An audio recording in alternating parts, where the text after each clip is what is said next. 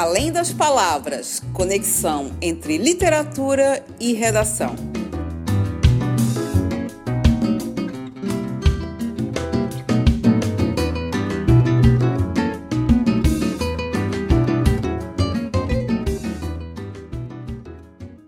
Olá, pessoal. Aqui é Cíntia da Oficina da Palavra. Estamos de volta em 2020, começando aqui fevereiro com mais um Além das Palavras. E hoje com a gente nós temos aqui a Maiara Kniz, que é mãe, escritora, graduada em língua portuguesa e literaturas de língua portuguesa na UFSC, mestra em literaturas também pela UFSC, onde se dedicou à poesia de Cruz e Souza. É interessada pela poesia desde a graduação, criou com amigas o coletivo Poesia Abrasa Barca onde participou até recentemente. Desde 2016, faz doutorado também em literatura e artes visuais em Harvard, nos Estados Unidos, onde dedica-se à pesquisa sobre a produção artística contemporânea de mulheres latino-americanas. E é para a gente conhecer um pouco desse trabalho, é bem interessante, diferente para mim, é, que a gente está aqui para um bate-papo com a Mayara. Olá, Cíntia. Olá, pessoal. Um prazer estar aqui. Muito obrigada pelo convite. É... Que o ano comece com alegria e poesia para nós. Opa, promete esse ano, né? E aqui a Maiara é, já anuncio para vocês que é um ano que eu estou chamando de construir pontes, né? E de várias parcerias para a gente se fortalecer. Aquela história de ninguém larga a mão de ninguém, a gente tem que colocar no concreto uhum. essa essa ideia, uhum. né? Para não, não ficar somente na ideia. Então, Mayara, é, para a gente começar aí a fagulha inicial dessa nossa conversa, é, eu queria saber como é que né, você é, iniciou, qual foi a, a, a mola propulsora e pelo seu interesse pela pesquisa, por, por essa pesquisa em especial. Muito interessante, Cíntia. Eu vou te dizer que começou com uma coincidência. É, coincidência, na verdade, uma, uma incidência, né, uma queda que não foi por acaso de duas coisas que aconteceram. A minha entrada no doutorado, num país de uma língua que eu conhecia mais ou menos, uma cultura diferente, uma língua diferente e uma gravidez não esperada, um desejo de gravidez não nomeado. E essas duas coisas me foram muito intensas no meu corpo e me me proporcionaram uma experiência é, e também muitas dificuldades de desamparo. Porque estar tá numa língua diferente, numa cultura diferente, é, numa academia extremamente competitiva e grávida. Nossa! É, é, bastante coisa. E eu comecei a fazer esses cursos é, com sono, né? Com, com, com, toda aquela coisa que a gravidez traz, cursos uhum. obrigatórios. Pari no meio do caminho é, fazendo curso, mandei um e-mail no trabalho de parto para os professores, né? Vejo vocês semestre que vem, agora estou no trabalho de parto. É, e depois, ah, já no, finalizando o segundo ano do doutorado, uhum. apareceu um curso que meu orientador na época, Sérgio Delgado Moya, ofereceu. Um curso que para mim foi abertura dos caminhos, assim, uma transformação de vida mesmo, né? transformação também de desejo de pesquisa. Aí vou responder a tua pergunta. Uhum. E o curso do Sérgio, ele se chamava curso era Estética e Capitalismo do Consumo na América Latina, uma abordagem das mulheres radicais. O que, que o Sérgio fez? Ele aproveitou que estava acontecendo ah, uma exposição chamada Mulheres Radicais, Radical Women, é, tinha sido inaugurado no final de 2017. Esse curso foi no primeiro semestre de 2018. Lá? Lá, uhum. lá nos Estados Unidos. É. E ele é, começou a pensar, propôs pensar nesse curso, claro, o lugar das uh, o tema da própria exposição, né? o lugar uhum. das mulheres na história das, da arte, o lugar das mulheres latino-americanas na história da arte e também na crítica de arte, claro, junto com a história, né? E, e também a, própria produção das mulheres. O que é considerado arte, né? Por, é, porque o que as mulheres fazem muitas vezes é arte popular, o artesanato, o que é arte, o que, qual é a arte que vai para o museu. Todas essas questões, uhum. que também com um embasamento bastante feminista, Mas é... e o Sérgio fez esse curso que para mim foi muito incrível porque como eu já conhecia ele e eu estava amamentando, já na abertura do curso fiz uma performance. Oh. Tava... é, foi uma uma ousadia que foi assim. É... Eu estava lendo, a gente estava lendo sobre duas artistas que aparecem na exposição, Maris Bustamante e Mônica Maier, que são artistas que trabalhavam com a questão da maternidade. Uhum. Eu me inspirei, né? E elas têm uma performance chamada Madre por um Dia. Uhum. Madre por um Dia, que elas vão num programa de TV, uhum. estilo Jô Soares, assim. Sim, sim. E convidam o apresentador a experimentarem a maternidade. Elas levam uma barriga falsa, enfim, é, tudo, é, muito, é cheio, de, é cheio de graça, de, sim, sim. de, de ironia, é muito engraçado, mas muito político sobre o lugar da maternidade. E aí eu levo para a sala de aula, um, e nesse momento estava com uma, um problema de, de creche, nos Estados Unidos é super caro, na creche, uhum. daycare que eles chamam, a universidade não paga, e não tem como pagar, é muito caro. E levo então um pouco de leite e proponho um brinde, né? Que era mais ou menos assim, era madre na academia, é madre uhum. na academia, em vez de madre por um dia, a mãe na academia. E era um brinde para o debate sobre a antropofagia, é, tomado pela vanguarda e pelas teorias descoloniais brasileiras, caribenhas, como um modo de se apropriar ou de positivar a, a, a perspectiva colonial do selvagem, né, para que ele se abrisse essa questão de, de gênero também. Né? Uhum. E sobretudo porque, como dizem, somos nós, as mulheres, que são comidas, né? Sobre a questão da antropofagia. Sim, Antropo sim. significa homem, né? Sim. Comer homens. É. Então eu propus, eu propunha esse brinde uma ginofagia. Vamos, né? Vamos falar que a quem está sendo, quem está sendo comida é. são as mulheres. E, e, e dizer que a apropriação desta mulher que se alimenta e se nutre de si e de outras mulheres, eu, eu propunha um brinde com leite e oferecia para as pessoas tomarem na, na sala de aula um leite numa mamadeira, sem o bico, sem o bico. Uhum. Todo mundo ficou assustado, aterrorizado com o brinde, com a proposta de, de tomar o leite Imagina. que era da minha teta.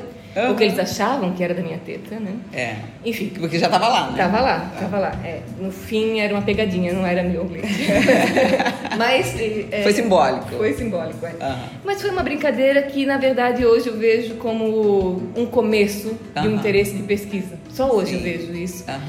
Porque no decorrer do curso a gente estudava cada aula uma das artistas, com a crítica que tinha se falado dela, porque elas tinham desaparecido, porque elas tinham permanecido como artistas e, e também alguma leitura teórica de fundo. Uhum. O curso termina com a visitação da exposição. Uhum. Isso é já maio de 2018, a gente vai para estava no Brooklyn Museum, estava no Museu do Brooklyn, a gente viaja, Harvard em Cambridge, né, Boston a gente viaja para Nova York, é a primeira vez que eu fico longe do meu filho, uma noite, amamentando. Os meus peitos ficam cheios de leite, embolados, né? Eu tenho que ficar tirando leite para não, pra não, não empedrar. Para não empedrar, para não dar uma mastite.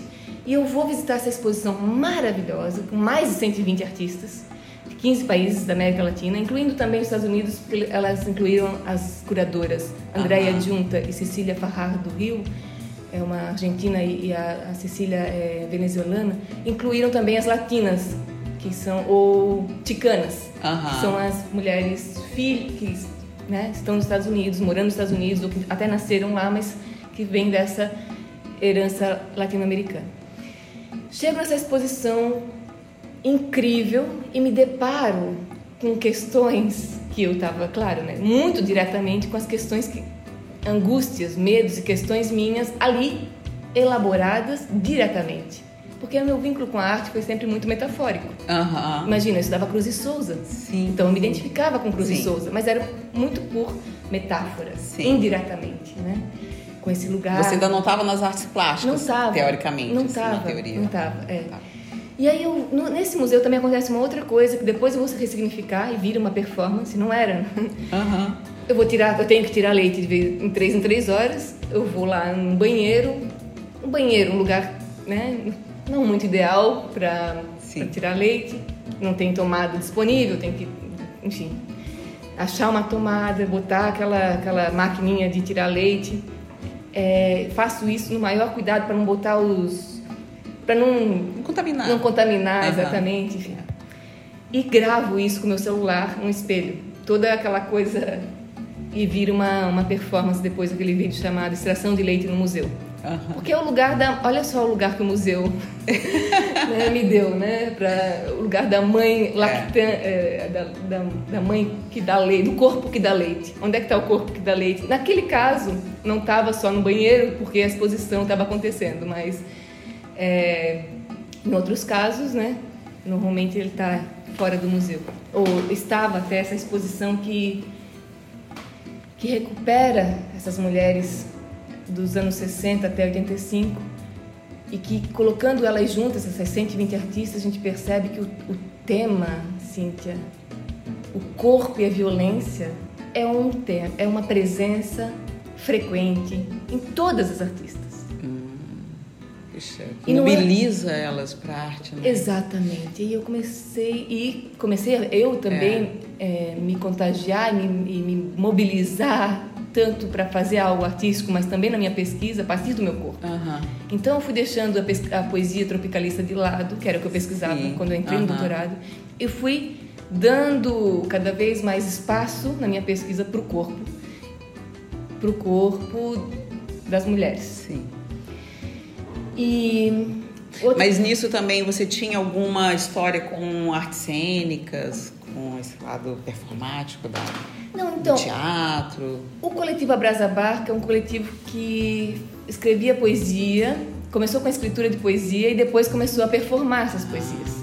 Ah, tá. É, então a gente já estava performando quando eu estava antes de fazer o doutorado, eu estava participando do coletivo, performando, mas é, ainda assim eram poesias escritas, não eram, eram sempre tem um acaso, na performance sempre tem um acaso, né? Mas eu estava ali, eu me sentia é, sem palavras, era jogando com puro acaso. Não tinha palavra, o texto que me guiava. Isso que era muito difícil. Era muito angustiante, inclusive, porque para mim essa experiência da maternidade numa cultura sem mãe, sem língua materna, digamos uh -huh. assim, né? longe é. de tudo que acolhe, uh -huh. É, foi uma, uma perda de casca, como os bichos que perdem a casca, assim. E você gente... tinha quantos anos na época? 30. 30. Não era, né? Uhum. 29, 29. E uma perda de casca, uma perda, uma perda de, de casa, uma perda de identidade, porque ser, nascer mãe tem isso, né? Você não é mais aquela pessoa, mas também não sabe quem é. Então tem que suportar aquele não saber horrível, que é muito bonito, que a gente aprende muito, mas que é horrível. Uhum. Porque é um corpo mole, um corpo frágil, um corpo fragilizado, um corpo molhado numa cultura que exige um corpo rígido, um corpo que sabe, um corpo é, seco, né? Então, eu me sentia sem palavras. E também por causa do inglês, né? O cansaço, não saía inglês, não saía espanhol. Era uma, inglês, espanhol, português, uma mistura daquilo tudo, não saía língua nenhuma. E, mas aí eu falava de... Ah, é, enfim, Sim, mas aí a gente, como a gente, eu não, no museu, naquele museu do Brooklyn, eu faço aquela performance que depois vou chamar de performance e fico e dou cada vez mais espaço para o corpo e para pesquisa que tem origem no meu próprio corpo, na minha própria fragilidade, nas violências que o meu corpo estava uhum. sofrendo. E sinto, eh, no final daquele semestre, eu sinto necessidade de voltar para o Brasil, por vários motivos. Né? O Brasil estava passando por um momento super difícil, estava difícil estar longe eu precisava também construir uma nova casca, uma nova casa, e eu queria que fosse na língua portuguesa. É, e eu volto para o Brasil para continuar minha pesquisa, já tinha terminado os cursos. E decido, naquele momento, ainda assim maravilhada e entusiasmada com o trabalho da, da Cecília e da Andrea, que é um trabalho de 10 anos de pesquisa. Uhum. Elas fazem um catálogo muito cuidadoso, que é um catálogo catálogo pedagógico, entendendo que aquilo é uma abertura, um, um novo capítulo na história da arte, né? Uhum. produzida, da arte latino-americana no geral. E eu volto para o Brasil com essa vontade de continuar estudando, uhum. de continuar achando nomes para minha nova pesquisa e também nomes para para minha nova identidade, uhum. uma nova língua para mim, que agora fui descobrindo seria uma língua manhara. eu me, agora me apresento como manhara. É, e aí surge a ideia de uma oficina, de fazer o uhum. curso. Uhum. O curso que eu tive com o Sérgio lá, fazer uma versão desse curso, mas não acadêmico. Certo. E eu faço isso com a parceria com a Barca do Livro, dos livros, né, né, na Lagoa, na época, infelizmente fechou. Fechou, é. E com a parceria também de uma amiga muito querida chamada Ana, Ana Araújo. Então ela toca esse curso comigo, a gente propõe esse curso de seis encontros e que pega a cada encontro uma dessas mulheres, mas agora não vai mais fazer uma discussão meramente teórica Aham. sobre faz também, no fundo, sempre aparece a questão, Sim. né? Mas o foco não é esse. O foco é outro. O foco é entender como essas mulheres produziam, como o que elas fazem nos toca, Uhum. por que nos toca e como o que elas fizeram, o material que elas usaram, é, o que elas estavam falando ali está vinculado com o momento da normalmente nos anos 60, 70 ditaduras, né? A- ditaduras da América Latina, ditadu- o contexto com, do qual com o qual elas criavam, a partir Uhum. do qual, Sim. né? e junto com o qual elas criavam. E aí, é, focando muito já numa, é, num convite para cada participante elaborar a, a violência que incide no próprio corpo. Uhum. Cada pessoa tem uma, tem uma singularidade como essa violência incide, mas ao mesmo tempo, quando a gente elabora essa singularidade, quando a gente é, começa a transmitir, a gente percebe que ela não é singular. Uhum. Ela é comum, toca Sim, todas. E o que a gente começou a perceber em conjunto nesse curso é que quando a gente faz essa elaboração sozinha, a gente reinventa a roda. Aham. Porque muitas mulheres já pesquisaram, já se dedicaram uma vida inteira a estudar, a transmitir o conhecimento, o saber do corpo que vem daí. E quando a gente escuta e incorpora esse saber, já não é mais uma reinvenção da roda, é uma continuidade e é um ir além de um saber que já foi constituído e Sim. construído. Não precisa começar do zero. E socialmente, historicamente compartilhado. Exatamente. né? A gente sempre parte do ponto onde alguém já chegou. Sempre, sempre. É, exatamente. E aí o curso foi um- uma experiência muito, muito incrível para mim, de elaboração, de chegada no Brasil, que também tem essa coisa de viajar, demorar um tempo fora. Eu idealizei voltar para o Brasil como voltar para casa. Sim. E eu cheguei aqui. Não era mais não a era mais a casa. casa, não era mais eu. E aí é, teve uma, um, um período de. Né, de ter que re. de- Bom, primeiro de ter que reconhecer É. né, Isso. isso, é, essa dor de que não tinha casa pronta. E aí esse curso ser- serviu muito para mim para isso. Comecei a trabalhar em conjunto ali no curso e depois a parceria continuou com a Lorena Gallery. Uma elaboração que não tinha pretensão, era uma elaboração minha, da minha angústia e também da minha pesquisa, sempre junto. Que foi se aparecendo o leite, a amamentação e a busca de um ninho e a, a busca de, um, de uma valorização minha mesma do cotidiano, porque a maternidade tem muito isso, né? Que é um trabalho, mas que não é visto como trabalho, não é reconhecido, não é, é. pago. E surgiu Ninharia, que é um agora agora é um livro. Vai ser publicado agora em março, em Salvador e aqui em Florianópolis. Um livro sobre essa elaboração que eu aprendi com as artistas da exposição, que eu aprendi conversando sobre as artistas com as participantes do curso. Por exemplo, a Cecília Bicunha é uma artista chilena incrível que trabalha com o fio vermelho. Fui percebendo, e ela transmite muito sobre, sobre o saber do corpo. Esses, inclusive, deixa eu só te interromper, Claro. esses, todas essas referências, a Maiara vai mandar pra gente ali, pra gente colocar na descrição, porque estão surgindo é, ideias aqui interessantíssimas, e às vezes o pessoal quer saber um pouco Isso, mais, né? E a, e a Cecília Vicunha, o fio vermelho é algo que ela trabalha porque, sendo chilena e indígena, ela recupera a escrita pelos fios, Que né? Lindo. Os É. quipos, né? Que é uma escrita que não é por letra, é por Nossa. nó em fio. Que. Imagina. E, e, enfim, a obra dela é uma obra que eu sempre trabalho nos cursos. E eu fui percebendo que o convite que ela faz não é a gente usar o fio vermelho. O fio ver- vermelho é da história dela. E o meu fio, essa que é incrível, essas coisas, né? é um fio cru. Porque eu venho do berço da fiação catarinense, sou de Brusque. Hum, E o meu pai tinha uma pequena fiação. Que legal. E eu trabalhei lá até os 16 é. anos. Uhum. Né? Nossa. Com fio. É, é assim ajuda. Me, não, me veio agora com é. toda aquela imagem, né? Que eu sempre falo para meus alunos que a palavra texto tem a mesma origem da palavra tecido. Isso. Né? Do, dos fios que se entrelaçam. Nossa, né? exatamente. E aí a questão minha era essa. Foi a partir dessas conexões, dessas conversas que surgem, uhum. que eu percebi que o meu fio era um, o resto do fio é estopa, a gente chama de estopa. Uhum. O resto do fio cru é, que não serve para fazer tecido, porque a amamentação para mim foi isso, foi uma, um lançamento para fora do sujeito. Eu não era mais sujeito, não era mais eu. Meu corpo era outro, era mais é, é, era uma coisa, uma experiência muito difícil de nomear no começo, uhum. de explicar.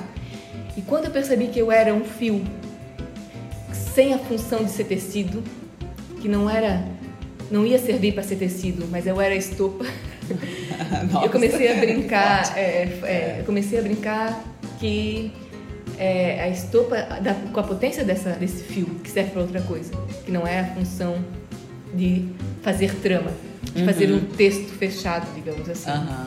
Era de, faz, de, de abertura, de abertura para o esquecimento, porque o texto tem isso, é um outro lado. O texto é isso, é uma um recorte uhum. que faz memória, né?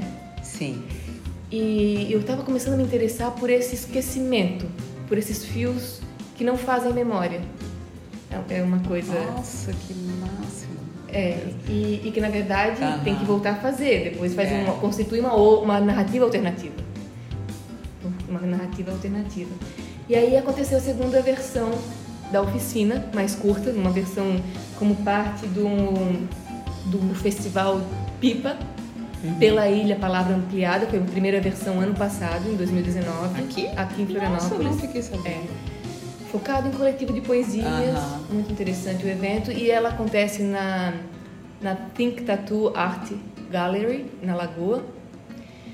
E eu já vou com um saco de estopa, né? Já vou convidando as pessoas a levarem o seu, um objeto que é, importan que é importante para cada, para cada, cada participante para, junto com as artistas, elaborar um texto aberto, né? que não, não tem uma função, não tem ainda um destino, a partir do próprio do objeto seu, da sua questão, fazendo junto com as artistas trabalhadas, ver onde incide a violência, onde toca no corpo e se toca com violência no corpo, significa que é um espaço controlado. É um espaço que tem que ser controlado, por isso a violência aparece.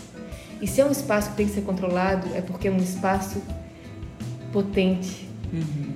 que, onde aparecem experiências potentes e onde, de onde pode emergir narrativas alternativas das que estão circulando e transformadoras. É. E aí é, foi a partir dessa segunda vez que as oficinas uhum. me, me, são muito, muito parte da minha pesquisa, né? Eu me dei conta que do meu corpo, é claro, parece óbvio falando, óbvio falando agora, mas é um processo, é todo um processo. Uhum. E eu gosto de estar tá sendo importante para mim falar desse processo porque a gente tá registrar e pensar sobre isso são coisas que a gente são cotidianas a gente vai fazendo no automático e não pensa não eu sempre tô mãe de três meninos não são coisas que a gente nunca para parece que você tem que fazer o que você está fazendo e ele agrega mais algo mais Exatamente. e nunca para para pensar como isso é, afeta o seu corpo. Não necessariamente negativo. Não. Pode ser uma dor, mas uma dor boa. Sempre né? ambivalente. É. Sempre uhum. ambivalente. Aí, aí é que está o ponto. Mas aí a questão de reconhecer o processo e validar o processo, porque nós, querendo ou não, por mais que também é outra coisa que é óbvio, mas que é muito difícil da gente validar o processo, por, porque estamos numa cultura que valida o produto, né? Então, é, o pronto, como e e o validar o processo para mim tem sido uma uma experiência muito libertadora, uhum. porque caem produtos daí, mas não me interessa o produto. Me interessa essa, essa continuidade, essa uhum. experiência, uhum. essa elaboração e essa transmissão. E nessa segunda oficina, então, me deu conta, apesar de que, olhando em retrospectiva parece óbvio que a minha questão do corpo, a parte do corpo que me interessa trabalhar são as tetas. É... Isso tem alguma coisa, eu lembro que você tinha mencionado, teu olhar também na, da psicanálise, né? porque a gente olha, é a teta é próprio, e, e até semana, tem uma, algumas semanas tinha visto uns conhecidos que estavam com um bebê que não tinha dois anos, ainda não falava, e numa parede tinham várias fotos de filmes. Uhum. Uma delas, a capa era uma teta. Ela apontou: Mamãe, mamãe! Me veio essa imagem agora na cabeça. A criança, a mãe é o, o, peito é a mãe. É, isso, isso. O peito é a mãe, a mãe é o peito. Exatamente, tudo, exatamente. Tudo, junto. tudo isso. O alimento. É, mais que o alimento, né? É, uhum. né? É, é interessante tu mencionar a questão da psicanálise, porque eu tenho um curso, né? Fui, sou formada no curso de psicanálise pela Escola Brasileira é, de Psicanálise uhum. e, claro, estou pensando a amamentação de uma perspectiva que tem, que tem a perspectiva psicanalítica, mas também que vai de encontro a algumas coisas que estão na teoria psicanalítica, uhum. né? E, e a questão da, da, amamentação e do desmame, que é a primeira separação, que o Freud vai falar como um dos primeiros traumas de, que todos nós passamos, ou pelo menos todos que, que mamam, né? É, é, é isso. É, então, eu comecei a é, perceber que é uma violência, é, pode ser chamada de trauma, de fato, mas tem ambivalência. E é muito mais violento porque a gente perpetua essa violência. Porque tem que ser um corte, porque amamentar. Tem todo um moralismo da uhum. amamentação, porque aparentemente nós estamos numa sociedade que valoriza e que diz, não, tem que amamentar, mas no fundo, até as campanhas de saúde pública são moralistas. Porque isso é uma coisa que eu me dei conta, de novo, tardiamente. Se diz que tem que amamentar, e é quase um imperativo, as mães são julgadas, as que não conseguem amamentar é. ou as que não querem. Ao mesmo tempo, vivemos numa sociedade que não propicia a amamentação. Uhum. Porque para amamentar, a mãe tem que ser cuidada. Ela tem que, tá, tem que ter um espaço e um tempo completamente distinto do tempo do, do trabalho produtivo. E isso não existe. Tu tem que uhum. amamentar uhum. trabalhando. Isso não existe. É uma loucura. Não sei como a gente consegue fazer essas coisas. Uhum. Amamentar trabalhando um segundo trabalho. Amamentar é, é, outro corpo, é outro espaço, é outro tempo, é essa abertura de um outro espaço, um outro tempo. E muito das mães, muito, muitas das mães que não conseguem amamentar tem a ver com isso, de não, não é conseguirem, porque não é uma coisa delas, uhum. é da sociedade não permitir que elas tenham esse espaço e esse tempo. Uhum. Né? Então começou e claro da perspectiva da, da, psicanálise é importante uma das primeiras separação a separação que faz surgir o sujeito a separação da mãe. E eu comecei a questionar eu não, não claro não tem tem que separar claro. Mas como é essa separação? Ela precisa ser violenta? Ela é necessariamente violenta? Eu comecei a me colocar essas perguntas. Uhum. ela o sujeito precisa ser autônomo? A gente precisa, a gente acredita que o sujeito autônomo essa, esse sujeito separado, sozinho, independente. A gente acredita nessa, nessa, nessa imagem, a gente acredita nesse corpo solitário, nesse corpo sozinho, nesse corpo separado. Ele existe? O homem social. Exatamente. É. Ele existe.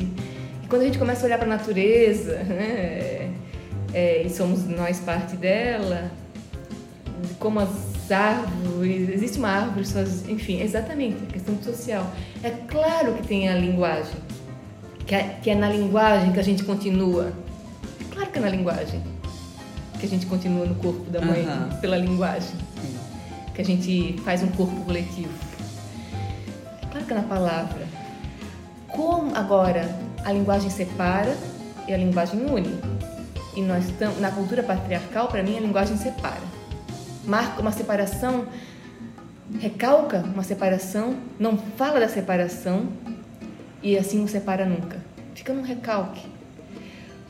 Quando a gente começar a nomear essa violência, talvez a linguagem possa unir. Isso para mim é poesia, é literatura. Uhum. Que bacana. É. E aí é, é, é, começa a surgir então essa coisa de eu querer falar das tetas, por isso, elaborar esse, esse saber. Uhum. E eu começo a pegar a exposição Mulheres Radicais e atrás das mulheres trabalhavam isso, a Lígia Clark é uma delas. Nenhuma crítica fala da, Lydia, da maternidade na Lydia Clark, uma artista famosa mundialmente, artista visual famosa mundialmente, que começou a fazer arte porque teve uma crise no nascimento do terceiro filho. Nossa. E que no final da vida começa mais. Tem toda uma obra neoconcreta, que ela usa a língua uhum. que está sendo usada na época, mas ela vai cada vez mais falando da língua do próprio corpo, do corpo dela. E aí começam a aparecer úteros, vaginas, nascimento, peito, leite na obra dela. Coisa meio que ninguém considera obra, é difusa, é diferente, não é obra neoconcreta. E é essa que me interessa. Uhum. Porque é ali, bom, entre outras artistas, é ali que eu começo a perceber uma teorização sobre isso tudo. Sobre a separação, sobre as separações, sobre é, como existe essa, essa possibilidade de imaginar e de viver, portanto, um corpo de outra maneira. Uhum. E aí eu tô, comecei a elaborar agora como projeto de pesquisa o que eu estou chamando de mastopolítica. Não, mastopolítica. Mastopolítica, que é uma palavra que não existe. Uhum. e que, claro, que é baseada na biopolítica do Foucault, uhum. que é como o discurso né, do controle incidido no corpo, mas também na necropolítica do uhum. Mambembe, que vai falar dos corpos negros, né? não é, é é, enfim. E, e a mastopolítica costura um pouco isso de como no começo da vida do sujeito, porque a necropolítica está falando da, de decidir matar ou deixar viver dos corpos negros, né? Uma coisa maravilhosa aquele livro, Necropolítica do Achille Mbembe. E eu penso, começo a pensar na mastopolítica essa coisa de pensar que os na, na emergência do sujeito, ou seja, quando ele separa da teta da mãe, né? É, existe algo a ser pensado ali, uma violência, algo, algo ali a ser pensado. Como esse discurso, como o discurso do sujeito conforma o nosso corpo e o que escapa a isso. E o que escapa a isso tem vínculo com a amamentação, tanto literal quanto metafórico ao longo da, ao longo da vida. Então é, eu começo a pensar é, essa mastopolítica como tema de pesquisa, a pesquisar as artistas plásticas que estão trabalhando com o tema da amamentação, da teta, é, do, também metaforicamente com um vínculo com a terra, porque a terra é mãe, né? A uhum. terra nas culturas, digamos, na, na, na cultura indígena, sim, sim, na América Latina inteira é Pachamama. Né? Por que, que é mãe? Por que, que quando a Dilma foi derrubada, surgiu muito mais fortemente, por exemplo, um discurso de acabar com a mamata, um discurso de. É, é interessante, cheio de charges em relação a isso. É.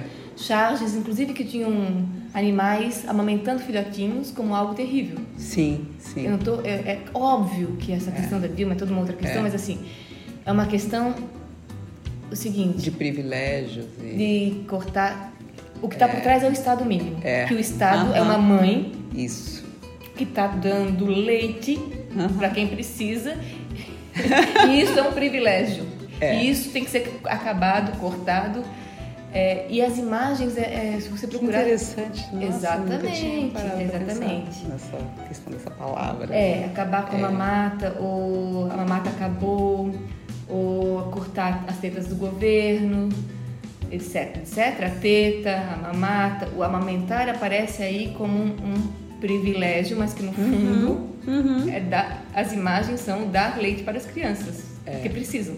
É. É, o, se você for ver, procurar na internet a charge, são animais com animaizinhos, não são adultos. São, uhum. muitas vezes são bebês. Sim. Privilégio. É. Então tem toda uma questão moralista que fala uhum. muito nesse acabar com a mamata aí sobre a amamentação é, para além do moralismo de que tem que amamentar porque é importante para a saúde da criança. Não é disso que eu estou falando, né? né? É para além disso. E aí surge a necessidade agora que eu tô com essa, com essa coisa de teta na cabeça, a teta na boca, não é verdade? Que é a continuidade da boca. É, né? é. É isso que eu digo. Quando a separação se dá com a violência nomeada, a teta vem para a boca, vem para a língua. É uma boca cheia. E aí é, me interessa agora o desejo é de ter uma nova oficina Uhum. para ler essas artistas novamente. No meu caso, para minha Sim. pesquisa, com esse Nesse outro objetivo. momento Nesse também, outro né? momento meu. é. É. E convidar as pessoas a descobrirem, a, porque não é fácil, a própria língua. Uhum. A própria língua materna, vamos dizer assim. É, e que é uma língua singular do corpo de, cada, de cada pessoa. né? E é, acho que seria isso, é um convite, né? Um convite a essa nova oficina. Eu tenho aqui alguns textos que vão sair em ninharia que eu acho que entram muito nisso. É, para mim foi muito importante quando eu consegui dar esse passo do leite pro fio, porque eu consegui desmamar meu filho, entendendo que aquele, aquele paraíso infernal, que é um paraíso infernal, né? De não ser sujeito é difícil, é um horror, não é à vista, mas é um paraíso. Continuaria, não acabaria. E para mim continuaria no fio da palavra. É, então o leite por um fio foi a frase, é, o leite por um fio, esse leite acabando, é o leite, é o, é o trocar o leite pelo fio, fio da palavra, que me posso desmamar agora porque a gente continua mamando de outro Aham, jeito. aham. E, e é- esse passo foi fundamental para mim, que vem das oficinas, Sim, vem sim. dessa, desse mergulhar no que surge do corpo, no que bate no corpo Aham. e na história, na minha própria história? E, e- não, e, e eu ouvindo, a gente já tinha conversado daquela outra vez, né? E agora entrando por um outro caminho, e, você falando, me vem todas essas imagens. Acho que além da nossa parceria para oferecer essa oficina, né? Saberes do Corpo, aqui pela Oficina da Palavra, tem tudo a ver com a nossa proposta de texturas, que é a revista. Porque justamente é essa é, mistura de sensações, né, de, de texturas exatamente, né, do visual, do sinestésico, é, que acho que envolve. Eu sou apaixonada pela fotografia também, pela arte, por artes plásticas. E acho que isso tem tudo a ver, a gente trazer esses fios né, da palavra e para o corpo. Né, E nessa perspectiva da masto, desse olhar da mastopolítica, de uma forma, com outro olhar, vai ser fantástico. É, e tem uma coisa que eu não frisei talvez e que seja interessante, é que eu falo muito da minha história, da minha singularidade, do que eu estou produzindo, da minha pesquisa, mas é, é sempre em conjunto e é sempre situado historicamente. Uhum. Eu tenho a consciência e eu faço questão de ter, e às vezes não, né, continuo pesquisando e cuidando para ter, que eu não, é, é coletivo. Aham. A violência, o discurso violento para o meu corpo é um discurso que atinge o corpo de outras mulheres e me interessa cada vez mais conversar com essas mulheres, escutar essas mulheres, tanto as que já produziram conhecimento como essas que estão aí como eu me encontrava sem palavras, Uhum. sem palavra para nomear a violência, né? Para nomear, para nomear a experiência do corpo. Então é, é uma questão é, histórica também, né? É uma questão social. Isso eu acho muito importante, que é quanto mais a gente consegue precisar a nossa história, mais conectada com a história daquele momento a gente está, né? Isso é fundamental e por isso para mim é uma coisa que sempre foi muito mal resolvida a minha a minha descendência de Brusque, né? E Aham. que agora ela, ela é fundamental. Eu começar daí mesmo. É daí que eu Uhum. começo. É daí que eu vim. E é, é das violências da colonização alemã e, e das, da, da colonização. É uma palavra forte, né? forte. É. Que eu tenho que partir. É, posso ler um? Claro, com certeza. Esse aqui já, já é o, o texto fina, um dos textos finais do livro, Ninharia, e ele já entra o fio da fiação, né? Já, já, já, já consigo elaborar o desmame, digamos assim. E é assim o texto. Do barulho ensurdecedor das conicaleiras e retorcideiras herdei o meu cultivo de silêncios.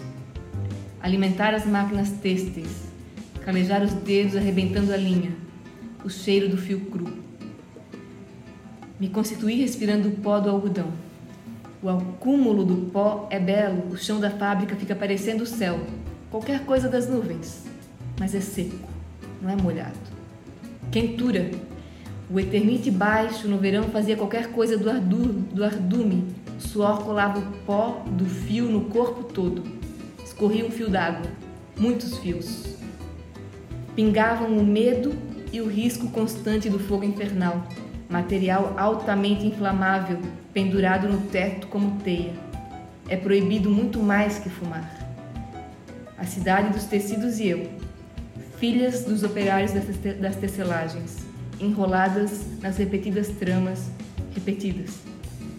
O relógio grande da fábrica briga, faz birra, para. A hora não passa, secura.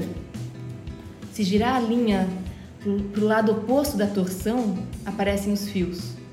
Esse é o meu trabalho, brinco, do fazer avesso. Pegar as tramas e fazer linhas. Pegar as linhas e fazer fios. Pegar os fios e fazer algodão. Como Penélope, eu sei um fazer, um, eu sei um fazer de esperar a hora de ir embora. Relógio grande, relógio grande da fábrica, te desafio saber do fio.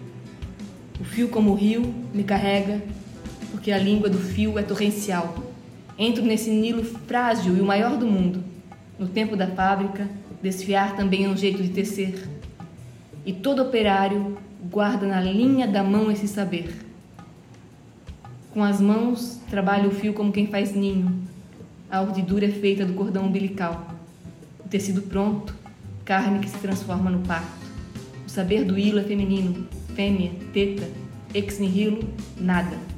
O fio vem antes, vem durante e vem depois. Nossa, que Texturas, lindo, né? Texturas. É, estará em próxima textura, já está convocada, nem convidada. É, texturas. Porque é um saber texturas. da mão. De, é, é, é um saber toque, do toque. toque. É. Não, e a poesia está nisso, né? Também tem o olhar, né? Porque às vezes aquilo está no cotidiano e a gente não enxerga. Então, é, essas oficinas propiciam e você está, né? Tá, a gente está convidando, Maiara estará aqui, quem se interessa pelo assunto, a gente vai colocar as informações aqui na descrição dessa nosso, desse nosso bate-papo. Uhum. E no site da oficina, nas nossas redes, a gente vai fazer ecoar esses fios, uhum. né? E junto com os saberes do corpo. Exatamente, do corpo de cada uma, um olhar para a história de cada uma, um convite, né? Uhum. A olhar para isso. Isso. Muito, muito obrigada. Nossa, eu que agradeço, né? Me emocionou bastante, né? Sempre as conversas começam, a gente não sabe onde vai terminar. Mas uma delícia, com certeza é, teremos outras, tá? E fiquem, é, acompanhem aí pra gente, assim que a gente lançar né, a data, as inscrições, a gente vai fazer um barulhinho aí nas, nas redes. Tá, tá bom, querida? Um abraço a todos e até a próxima. Isso, um abraço.